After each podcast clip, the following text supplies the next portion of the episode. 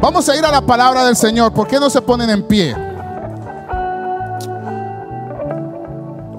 ¿Cuántos tienen hambre de la palabra de Dios? Y vamos a ir a segunda carta a los Corintios, capítulo 3, versículo del 15 al 17. Segunda carta a los Corintios, capítulo 3, versículo del 15 al 17. Cuando lo tengan, digan un fuerte amén. Y dice la palabra del Señor. Y aún hasta el día de hoy, cuando leen a Moisés, el velo les cubre el corazón. Pero ese velo les será quitado cuando se conviertan al Señor. Porque el Señor es el Espíritu. Y donde está el Espíritu del Señor, ahí hay libertad. Vamos a cerrar los ojos y le decimos, amantísimo Padre, buen Dios Todopoderoso, te damos gracias, Señor. Porque tu misericordia se ha extendido hacia nosotros. Nos permites estar en este lugar para que nosotros nos saciemos del manantial de vida. Es por eso, Señor, que te rogamos, te suplicamos en esta hora que seas tú hablando a nuestro corazón. Espíritu Santo, en este momento te pedimos en el nombre de Jesús que seas tú abriendo el entendimiento, el conocimiento de cada oyente, incluso los que están viendo por televisión. Padre, esta es tu obra. Glorifícate en ella. Te lo pedimos en el nombre poderoso de Cristo Jesús. Amén y amén. Pueden tomar su asiento en la presencia del Señor. Amén. Amén. Gloria a Dios. Creo, hermanos, que el Señor habla claramente en su palabra de cómo nosotros debemos no, no, solamente comportarnos, sino manifestar la gracia que Dios ha puesto en nosotros. Y el versículo 17 nos habla de esa manifestación que nosotros debemos de dar o manifestar a las personas. Hoy con la ayuda del Señor queremos hablar de este tema que le hemos puesto, el velo es quitado. El velo es quitado. Y en este capítulo 3 de la segunda carta a los Corintios, Pablo hace un resumen muy importante no solamente hablando de la nueva gracia que nosotros hemos recibido, del nuevo pacto que nosotros hemos recibido mediante Cristo Jesús. Pero también habla de una serie de otras cosas que debe de ser muy importante para la vida del creyente, para que él entienda su llamado y su posición. Una de esas es que Pablo habla en el inicio de la, de la carta, del, del capítulo 3, de aquellas manifestaciones que el hombre de Dios o la persona que ha sido salva por el Señor Jesucristo debe de manifestar, debe de dar. Y es que en Corintios había surgido algo que llegaban apóstoles o personas que se llamaban apóstoles a la iglesia de los Corintios y los corintios se maravillaban porque ellos llevaban cartas de recomendación. Al ver esas cartas de recomendación, que aunque esas cartas se podían hacer, cualquiera las podía hacer. Al llegar ellos a la iglesia de Corintios con esas cartas, los miembros, los feligreses de Corintios, comenzaron a exigirle al apóstol Pablo también cartas de recomendación. Entonces Pablo viene y le dice, mire, yo no necesito en ninguna manera mostrarles cartas de recomendación porque el testimonio y las cartas de recomendación son cada uno de ustedes. Lo que él estaba tratando de decir es que por la gracia del Señor, por la misericordia del Señor, Dios lo había inquietado por medio del Espíritu Santo para ir a Corintios. Y por medio de él, ellos pudieron entender y recibir a Cristo por medio de la fe que Dios le dio. Entonces él no necesitaba decirles a ellos, mire, aquí están mis cartas de recomendaciones. Él les decía, ustedes son. Cada uno de los que oyeron el mensaje de Cristo y se convirtieron son la aprobación de que Dios me ha llamado a mí. Gloria a Dios. La otra era que en realidad él quería hacer notarles a ellos que toda persona que se ha entregado a Cristo, toda persona que genuinamente ha recibido a Cristo, se vuelve, quiera que no, quiera o sea que quiera, se vuelve ministro del Evangelio. Toda persona que recibe a Cristo genuinamente se vuelve, aunque no quieran o quieran, ministro del Evangelio. Esto de ser ministro del Evangelio, hay veces la gente piensa que debe de ser un pastor para ser un ministro del Evangelio. Que debe de ser un líder para ser un ministro del Evangelio. Pero no, hermanos.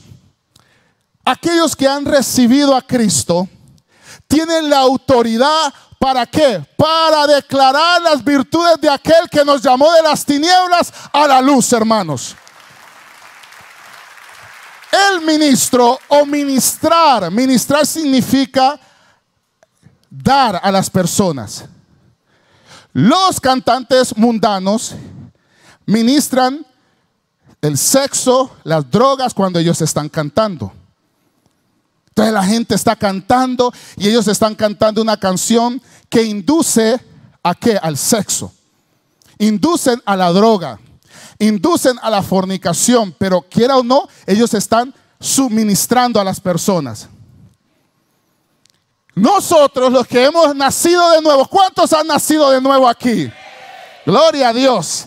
Nosotros que hemos nacido de nuevo, suministramos al Señor Jesucristo en las vidas de las personas. Sí, el, el que ha recibido a Cristo testifica de aquel Cristo que ha recibido. La otra cosa que Pablo estaba hablando era de su resumen, o más bien su defensa entre la ley y el Evangelio.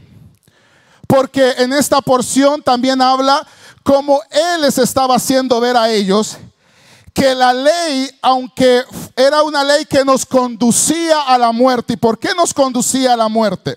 Porque cuando usted se para al lado de la ley, de los diez mandamientos, usted queda ponchado, hermano. Digamos, si, si Cristo no existiera y usted se parara delante de Dios y los diez mandamientos aquí, dígame ahorita, piense, ¿cuáles de esos mandamientos usted ha cumplido? Ninguno. No comience ahí a decir, yo creo que este como el joven rico que le dijo, no todos los mandamientos yo he cumplido, Señor. Y el Señor le dijo, ah, ok, vamos a ver, te vamos a probar en la avaricia, en la codicia. Ve, vende todo lo que tienes y ven conmigo. Y dice la palabra que su corazón se puso triste y se marchó. So, delante de los diez mandamientos, todos quedamos aquí fritos. Entonces, Él les estaba diciendo, mire, la ley, aunque es buena porque provino del Señor, porque todo lo que Dios da es bueno, dicen amén, manifestaba la maldad y la, y la dureza de nuestro corazón. Entonces Él viene y comienza a motivarle a cada uno de los oyentes que fue la ley que Dios tuvo que tomar cuerpo y venir él mismo a cumplir una ley por medio de Jesús. Entonces Dios tuvo que venir, tomar cuerpo y venir y cumplir una ley. Es por eso que todo creyente puede vivir con libertad, puede vivir con una esperanza de que Dios lo ha salvado y que todo pecado que Él ha hecho, que Él hace y que Él va a hacer, Dios lo ha lavado con su sangre para que siga perseverando en este camino. Ahora, esto de, entender que Dios nos lava nuestras, nuestras maldades antiguas, presentes y futuras, no nos da licencia para que nosotros digamos, ah, entonces yo le voy a dar al cuerpo gusto. Porque entonces usted no se ha convertido genuinamente. El que ha nacido del Espíritu anhela las cosas del Espíritu. Pero el que ha nacido solamente de la carne hereda corrupción y solamente anhela lo corrupto, la carne. Dice el versículo 15, y aún hasta el día de hoy, es decir, que Pablo les estaba hablando en ese entonces a los corintios. Pero examinémonos hasta el día de hoy. Dice él, cuando leen a Moisés, el velo les cubre el corazón. ¿Cuántos judíos usted sabe que ellos rotundamente niegan a Jesús? ¿Cuántos? Hay algunos que se han convertido, gloria a Dios, pero hay muchos que ellos firmemente ellos dicen, "No, Jesús fue un impostor. Jesús no era nadie, el único ahí es Jehová." Pero la Biblia dice que nadie puede venir al Padre si no es por el Hijo, dice la palabra de Dios. Nadie. Entonces el velo manifiesta la incredulidad. Es lo que hace que el hombre, aunque conoce de Dios y sabe de Él, no comprende los designios y su voluntad. Entonces los judíos conocen de Dios saben de Él, pero no conocen, no entienden sus designios y su voluntad. Y de eso, de ese punto al otro punto es un, es un extremo muy largo. No creen que el Dios de Abraham y de Isaac y de Jacob es un Dios vivo, de vivos y no de muertos. Mire, hermano, yo he conocido varios judíos de que ellos van a la sinagoga los sábados, pero toda la semana ellos le dan gusto al cuerpo. Y después van el sábado y se van a pegar al pecho. Entonces yo me pongo a pensar y digo, Señor, pero ¿por qué ellos teniendo la ley, la Torah, porque ellos no leen el, Nuevo Testamento, porque ellos no creen en el Nuevo Testamento, ellos solo creen en la Torah o la Torah. Pero teniendo ese libro que es inspiración del Espíritu de Dios también, ¿por qué no hay una transformación? ¿Por qué ellos no se dan cuenta o el Espíritu de la palabra les redarguye a ellos? que lo que ellos hacen es una impiedad. Entonces la mente de Pablo se enfoca en la idea del velo. Moisés cuando recibió las leyes, dice que cuando él caminaba para encontrarse con el pueblo de Israel, su rostro estaba resplandeciente. Entonces todos ellos al ver a Moisés con ese rostro, huyeron, se aterraron, porque nunca, nunca habían visto a un hombre de carne y hueso con esas manifestaciones. Entonces Moisés entendió que él tenía que cubrirse el rostro para que ellos pudieran recibir la palabra y cuando él iba donde el Señor, él descubría su rostro y cuando él bajaba de agarrar las directrices de Dios en, el monte Sinaí, él se cubría el rostro.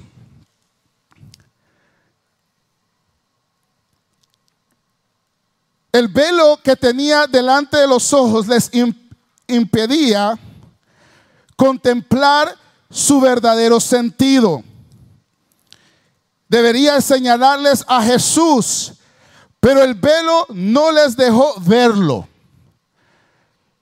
Entonces ellos al ver lo que Moisés les, estaba dando las directrices de la ley, ellos tenían que ver a Jesús en toda esa ley. Si usted lee el Antiguo Testamento y usted le pone mucho cuidado, usted ve muchas cosas que tipifican a Jesús. Incluso el tabernáculo, cuando Dios le dio las, las medidas y todo lo que tenían que hacer a los levitas, a Aarón, todo trae una esencia de Jesucristo. Si usted lee el libro de Isaías, que es el libro que habla, le llaman el, el antiguo evangelio, porque habla de Jesús, de la venida de Jesús, tipifica a Jesús. Si usted lee de Josué o de José, igualmente, toda, todo el Antiguo Testamento tiene destellos de Jesucristo. Pero ellos no miraban eso porque ellos estaban aferrados a otras cosas. También a nosotros puede que nos pase la misma situación, hermanos. Que escape el verdadero sentido de las escrituras porque tengamos los ojos vendados o el corazón vendado. Y aquí es donde viene nuestra enseñanza. Porque él estaba hablando al pueblo de Corintios y ahí en Corintios habían judaizantes, habían judíos que estaban tratando de hacer que los gentiles practicaran la ley. Pero aquí no tenemos ninguno que nos venga a decir, mire, tienen que practicar la ley. Pero sí tenemos personas que ignoran la palabra de Dios. Que tienen la palabra de Dios por poca cosa. Y una de las manifestaciones de que uno tiene el corazón con un velo es cuando nosotros, hermanos, puede que se nos haga ver la palabra de Dios como o vengamos a la palabra de Dios, disculpe, con un perjuicio. Hay veces también nosotros vamos a las escrituras a buscar apoyo para nuestros puntos de vista más que para encontrar la verdad de Dios. Si usted va a las escrituras y usted dice, no, yo quiero encontrar algo para que justifique lo que yo pienso. Y entonces usted no va a la palabra de Dios para que el Señor le hable a usted, para que usted se arrepienta de su maldad. No, usted va para justificar sus propias ideas. Esa es una manera cuando nosotros tenemos un velo en nuestro corazón. Lo otro es que puede ser que el velo haga que nosotros tengamos ilusiones. Muchas veces encontramos lo que queremos encontrar y se nos pasa por lo que queremos ver. Por ejemplo, nos encantan aquellas referencias que hablan del amor del Señor. Dicen amén. Y de la misericordia de Dios. Pero pasamos por alto donde habla que Dios es ira y juicio también. So, Vamos a la palabra de Dios y solo queremos ver donde el Señor extiende su amor, extiende su misericordia, pero no queremos leer las partes donde dice que hay una ira para los impíos y los incrédulos y también el juicio que le viene a los impíos y a los incrédulos, hermanos. También puede ser, hermanos, que el velo muestre ideas fragmentarias. Siempre debemos considerar la Biblia en su conjunto. Es más fácil tomar un texto aislado y, y apropiarnos. También es fácil crear que ciertas partes del Antiguo Testamento están por debajo del Evangelio. Entonces, todas estas cosas, hermanos, hace que las personas solamente comiencen a usar la Biblia para su propia conveniencia para su, propio, para su propia justificación. Y esto era lo que Pablo le estaba diciendo a ellos, que los judíos habían hecho eso. Por eso los judíos se habían levantado con una tradición religiosa. Una tradición que solamente hacían las cosas, este, las liturgias. Todas las liturgias las sabían hacer muy bien. Las fiestas solemnes las sabían cumplir muy bien a pie de la letra. Todas esas cosas ellos lo hacían bien, pero los corazones no estaban siendo convertidos por medio de la palabra de Dios, hermanos. Los corazones no estaban siendo redarguidos por la palabra de Dios, hermanos. Cada vez que nosotros nos damos cuenta, nos paramos delante de la palabra de Dios, nos tiene que edificar, sí, nos tiene que edificar, nos tiene que consolar, sí, nos tiene que consolar, pero también nos tiene que dar alerta del estado de vida que estamos viviendo, hermanos.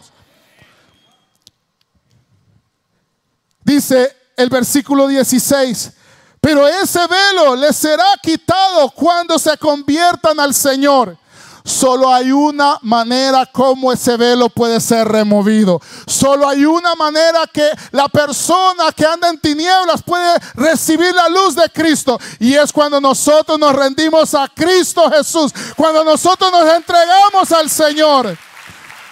No lo digo yo, lo dice la palabra del Señor.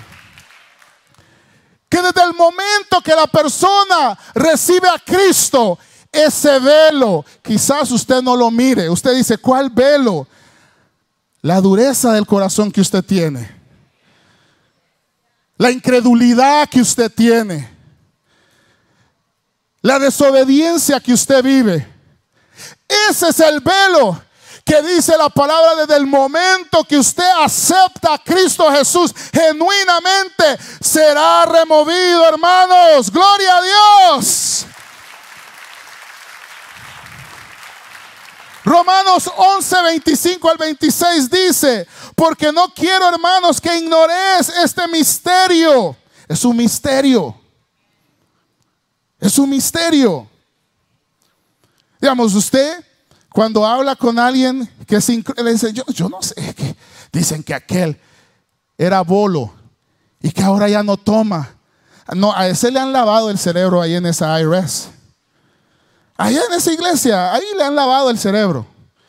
Porque ahora ya ni quiere salir a tomar. Ya que es muy santo. ¿Ah? Pero porque es un misterio.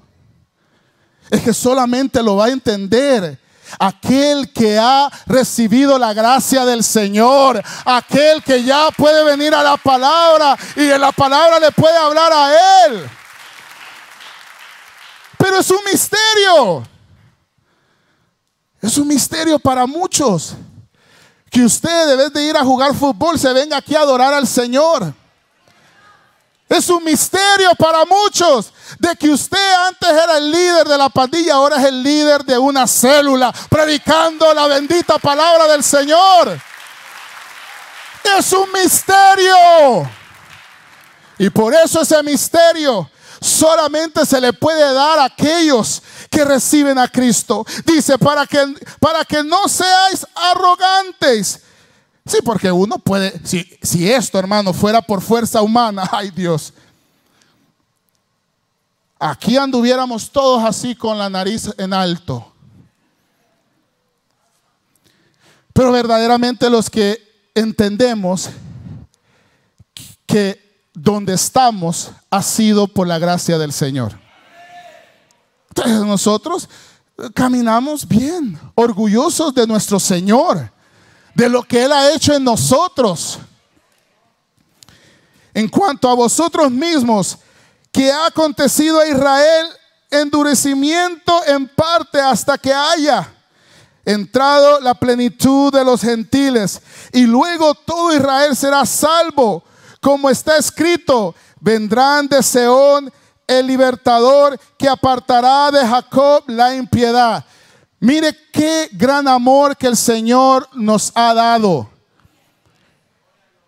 La Biblia dice, hermanos, que Dios, Dios endureció el corazón del faraón y lo ablandó. Lo endurecía y lo ablandaba. La Biblia dice que el corazón de Israel fue endurecido para que nosotros pudiéramos ser copartícipes, copartícipes del reino de Dios. Gloria a Dios. Digamos, ni ellos, ni ellos, ni ellos entienden. Ellos piensan que ellos endurecen su corazón a Jesús porque ellos conocen la ley. A mí nadie aquí me está engañando. No, no, no. Dios ha permitido ese endurecimiento pero lo ha permitido para que usted y yo seamos parte de la gracia de Dios. Gloria a Dios, hermanos. Yo no sé si ustedes no se alegran. ¿O será que hoy hay que, hoy hay que correr algunos velos a un lado para que pueda adentrar esta palabra, hermanos? Si usted debe estar contento, alegre, glorificar al Señor. Por eso usted viene a adorar a Dios. No viene a adorar al Señor solamente para, como los niños, deme, deme, deme, deme, deme. No. Usted viene a adorar a Dios porque usted sabe que Él lo ha, le ha dado libertad, le ha dado esa, esa bendición sobre su vida, hermanos. Romanos 11:32 dice, porque Dios sujetó a todos en desobediencia, a todos en desobediencia, para tener misericordia de todos. Gloria a Dios, hermanos. Eso no es por mi razonamiento, porque yo sea astuto que estoy aquí, hermanos. No es por eso, sino por la gracia del Señor. Dice el versículo 17, porque el Señor es el Espíritu. ¿Y donde está el Espíritu del Señor? Ahí hay libertad. Gloria a Dios, hermanos. Los que están libres, den un gloria a Dios, hermanos. So, ¿Cómo usted sabe que el Espíritu de Dios está en usted? ¿Por qué? ¿Por qué? Porque la Biblia dice porque hay libertad. Eso no quiere decir que usted vaya, ay, yo voy a hacer lo que... No, no es esa libertad. La libertad de expresar adoración hacia el Señor. Libertad para proclamar a Cristo Jesús. Libertad. Mire, la persona puede estar muy nerviosa. Porque los nervios existen, hermanos. Y eso nos mantiene a nosotros reconociendo nuestra humanidad. eso nunca se va. Pero la libertad de poder pararnos delante de las personas y decirle, mire, yo conozco a alguien que puede librarlo de esa situación. Yo conozco a alguien que me libró a mí. Hace 12 años yo tuve esta condición y cuando entregué mi vida a Él, el Señor me libertó. Esa libertad de proclamar a Cristo Jesús, hermanos eso es lo que está hablando. La libertad de poder decirle a la gente, mire, yo era un desgraciado, hermanos. Yo era una basura, pero el Señor me tomó y me levantó y me puso vestido nuevo, me puso un anillo de honra y me llevó a lugares celestiales. Esa libertad es aquella que tienen los que el velo se les ha quitado. ¿A cuántos el velo se le ha quitado? Donde está el Espíritu, dice, hay libertad. Muchas cosas que hacíamos en la maldad, hermanos, que no nos ayudó, hermanos, en nuestra vida. Ahora cuando nosotros la hacemos en el Señor, aunque no recibamos cosas materiales, recibimos el consuelo del Señor. Aleluya. Aunque la gente no nos diga, hermano, qué bueno, gracias. O hermano, qué bueno usted. No, no, no importa eso porque recibimos el consuelo de parte del Señor. Cuando hay libertad, hay gozo. Cuando hay libertad, hay gozo. ¿Tienen gozo ustedes? Aquí veo algunos que, ay Dios mío, hay que orar por ellos. Sí, pero el que, tiene, el que tiene libertad está gozoso, hermanos. No le voy a decir que andas pelando los dientes todo el rato, va, mostrando las mazorcas, no. Pero ese se siente agradecido con Dios que lo libró de, de la muerte, hermanos. Ese está contento que puede venir a alabar a Dios. Ese está contento que puede ir y orar, orar por alguien y esa persona puede ser salvo restaurada. El gozo del Señor, dice la palabra, es nuestra fortaleza. Aquí usted no tiene que echarse una inyección de esas que compran allá en las tiendas. ¿Cuál es esa inyección que mandan a traer de Guatemala? ¿Ah? Sí, sabe, usted sabe, ay hermano, es que estoy tan débil, estoy tan débil hermano que hasta me caigo. Mandan a traer siete inyecciones, pa, pa, y todavía siguen iguales. Pero, dice que el Señor es nuestra fortaleza.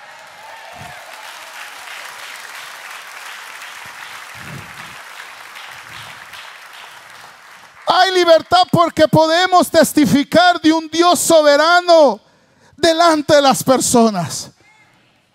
Esa es una prueba, ¿se acuerdan de la samaritana? La samaritana tenía, era una fichita de mujer, hermanos. digamos, todos la conocían, pero no por cosas buenas. Pero cuando ella llegó al estanque y conoció a Jesús, y Jesús le habló a su corazón y le dio de beber la agua que Él da, que sacia la sed. Dice que esa mujer se levantó y le valió que la gente la tuviera como lo peor del mundo. Se fue a predicarle a todos en su ciudad. Pa, pa. Y mire qué maravilloso. Que la gente no se quedó y dijo, ay, y esta, la ramera esta, porque ya considerada casi como eso, porque ya una mujer que tenga seis, siete hombres, ay, ¿qué más va a hacer? Y pa, pa, pa, pa. Y entonces viene y la gente comienza a percibir, a recibir la palabra de Dios. Porque se levantó una mujer que pudo permitir que el Señor le apartara el velo. Tenemos al endemoniado de Gadara, que se estaba endemoniado, dice que estaba en los lugares solos, solitarios, y estaba tremendamente destruido espiritualmente. Y cuando el Señor lo libera de esa condición, dice que Él regresa y se pone a predicar en 10 ciudades, comienza a predicar. Ese es el testimonio, hermanos, que nosotros debemos de dar. La razón que nosotros vivimos una vida de desperdicio y ahora el Señor nos levanta es para ir y proclamar a las personas que hay esperanza en Cristo Jesús. Hay esperanza en Cristo Jesús. Esa manifestación de su espíritu que da libertad hace que otros oigan el mensaje del Evangelio. Pues no, le importa cómo usted predique, cómo usted hable. Usted puede ser callado, usted puede ser así, este, gritón como el que está aquí. No importa. Pero el espíritu que Dios ha sellado en usted hace que las personas oigan el mensaje. Y quizás no todos, porque les vuelvo a repetir, la salvación no es para todos. Dios tiene misericordia el que Él quiere tener misericordia. Por eso los discípulos le dijeron al mago, le dijeron, órale al Señor que tenga misericordia de ti. Porque no es usted que va a decir, no, yo me voy a entregar cuando yo quiera. No, no, no, no. Es cuando el Señor quiera y si Él tiene misericordia de usted. Es por eso que cada uno de nosotros que hemos recibido misericordia de Dios, debemos de estar alegres que Él nos concedió, nos dio misericordia. Por eso usted tiene que reaccionar diferente. Usted tiene que reaccionar diferente, hermanos. Si es de servir, usted se pone al servicio del Señor. ¿Por qué? Porque Él le concedió misericordia. Si es para ser líder, usted va a ser líder. ¿Por qué? Porque no fue que usted recibió al Señor, Él le permitió a usted recibirlo a Él. Cuando tenemos eso claro, hermanos, aquí no nos tienen que estar diciendo qué es lo que tenemos que hacer. Aquí lo hacemos por inercia. Así, así cuando usted llega a su trabajo y usted ya sabe lo que tiene que hacer. Usted viene, y mira el, el, el manager y dice, ah, este ya está haciendo. ¿Por qué? Porque usted por inercia ya lo hace. Aquí igualmente. Aquí si usted se convierte, usted dice, what's next? Bautizarme, ok, what's next? Eh, capacitarse para nuevo líder, what's next? Todo es what's next, what next, what next, porque ese debe ser el espíritu del convertido, hermanos.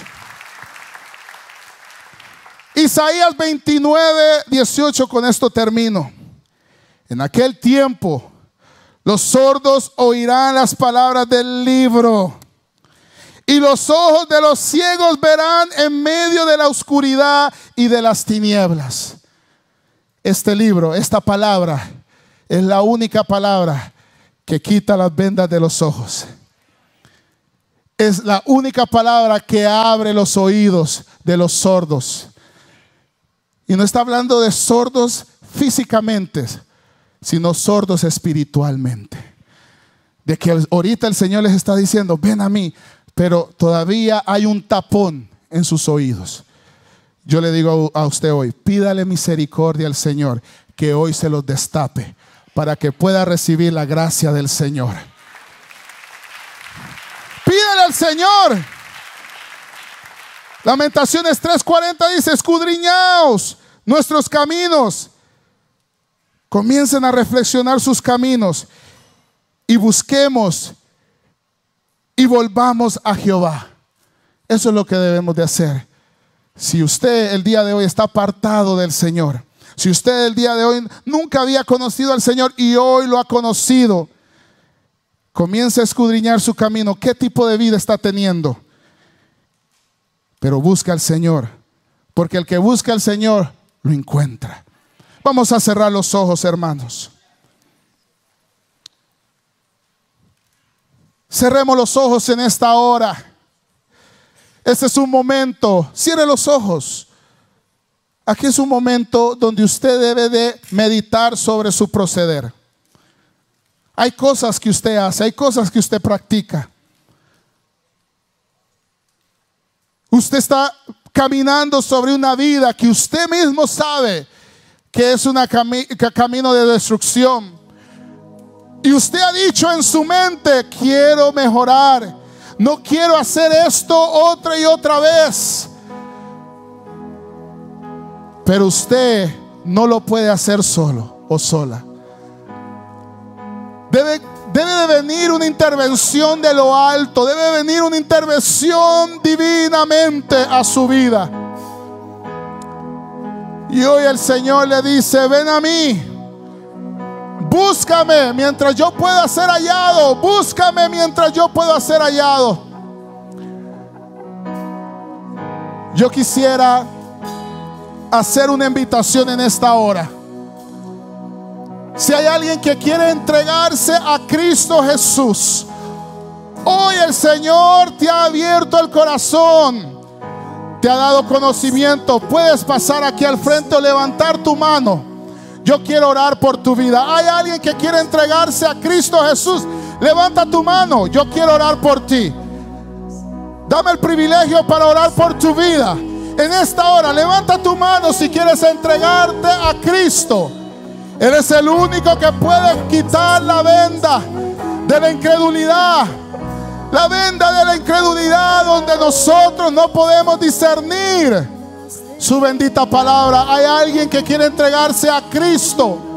¿Por qué no levantas la mano en esta hora? Yo quiero orar por tu vida. Ven, el Señor está en este lugar. Igualmente, si te quieres reconciliar con el Señor, gloria a Dios. Gloria a Dios. Hay un varón que pasa.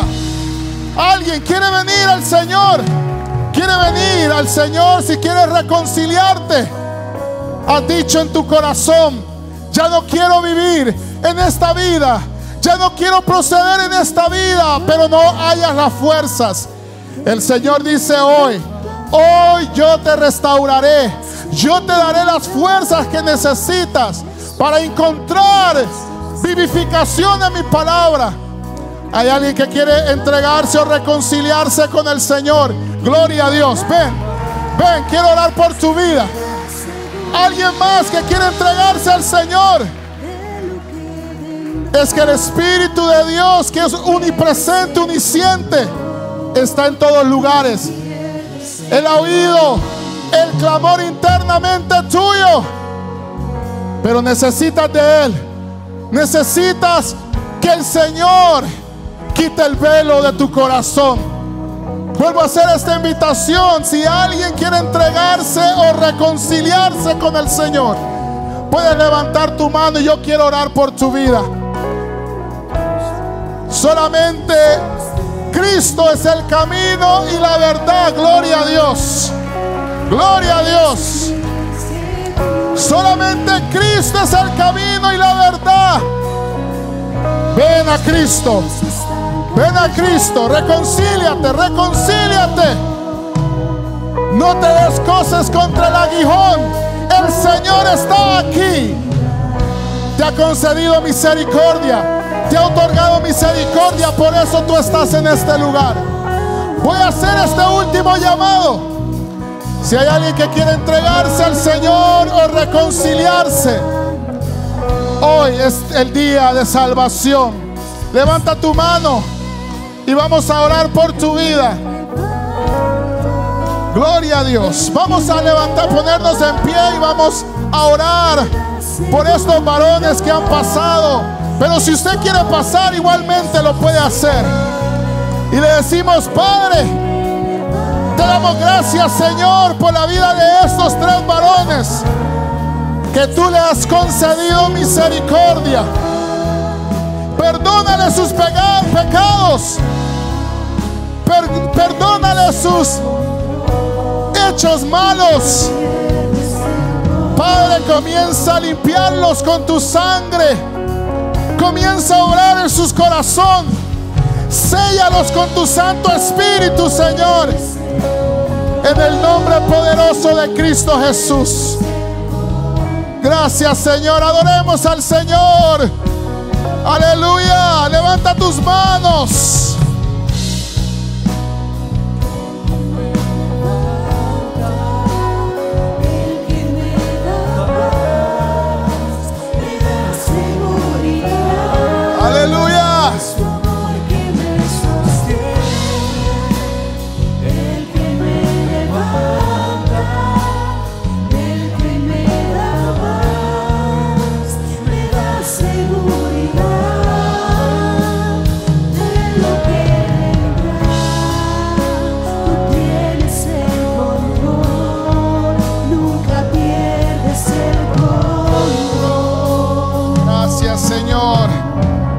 Aleluya. Gracias Cristo. Gloria a Dios. Vamos a poner a estos caballeros en pie. Vamos a tomar unos datos. Démosle un aplauso al Señor por esta victoria.